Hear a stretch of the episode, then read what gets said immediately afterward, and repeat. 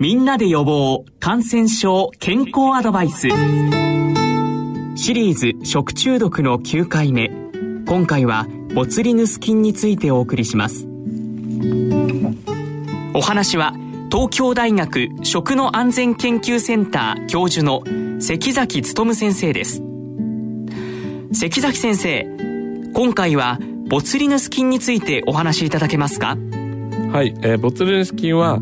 えー、これ変性嫌気性菌といって、えー、酸素があると発育できない。あるいは酸素がある状態に長く置くと死んでしまうという菌です、えー、かつ土壌菌で、えー、普通にどんな土壌でも検出されることがあります、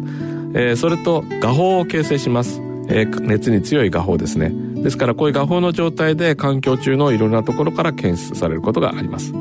でこの菌の一番の特徴は非常に毒性の強いボツリヌス毒素を産生するということです。でこの毒素は神経末端から放出されアセチルコリンという物質が放出されてそれが筋肉の方に届いて筋肉が収縮するということが起きるんですがこのアセチルコリンの放出を抑制します。したがって神経からの信号が筋肉に伝わらなくなって筋肉が収縮しない。全身の筋肉がもう弛緩した状態になってしまう。というような非常に怖い毒素を産生します。感染経路や食材についてはいかがでしょうか？この菌のあの嫌気性の状態は非常に厳しくて酸素が少しでもあると増殖しない、えー、性質があるものですから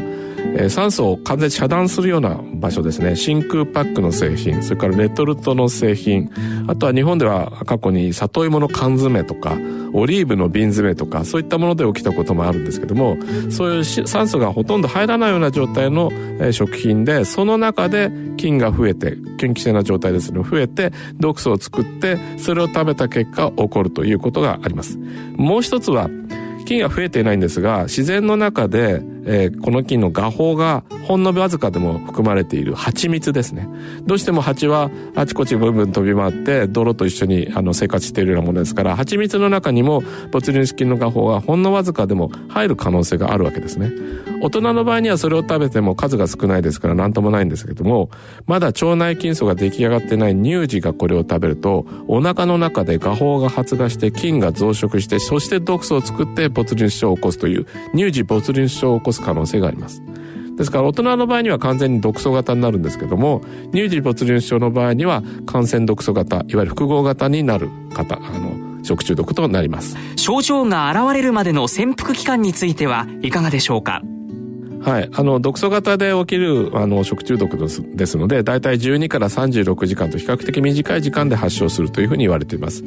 乳児没入症の場合には、日例によって、あるいは月齢によっても違いますけれども、体の中で菌が増えてからなりますので、もう少し長い時間が必要になります。感染症状と治療についてはどうでしょうか？はい、そうですね。全身の主幹性の麻痺です。脱力が起きたり、あるいはまぶたが垂れ下がって、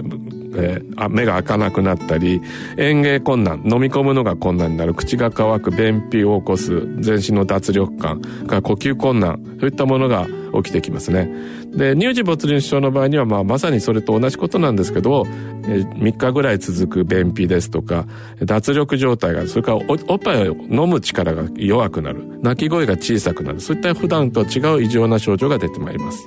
えっ、と、重症例の場合には、あの、最終的には呼吸の筋肉が動かなくなって、それで心房するという形になるわけで、で、毒素型ですので、抗菌薬はほとんど意味がない。ですから、呼吸を保つ状態に、人工呼吸器能で保つ状態にしてやって、毒素を、ええっと、中和するための高毒素を投与して、そして自然に治るを待つということしかないと思います。このボツリヌス菌に感染しないためのアドバイスをお願いします。はい。食品中での菌の増殖をあの阻止するというのが一番で、えー、まあ120度 C4 分以上加熱してあればいいんですけれども、レトルトパックの中にはそれだけの加熱をしてないものがあるんですね。で、120度 C4 分以上の加熱の画法も死にますので、ならいいんですが、そこのところをよく注意されて、レトルトでもそこまで加熱してないものはちょっと要注意という話になります。もしこの菌がそういう密閉容器の中で増殖しますと、パックが膨らんでくるとか、あ蓋を開けた時に臭いガスが出たりします。そういった場合には絶対食べないというふうにしてください。それから乳児には蜂蜜蜜を与えてはいけない。これはもう、あの、皆さん繰り返し、あの、お伝えしたいことですけど、ぜひお願いします。シリーズ食中毒の9回目。今回はボツリヌス菌について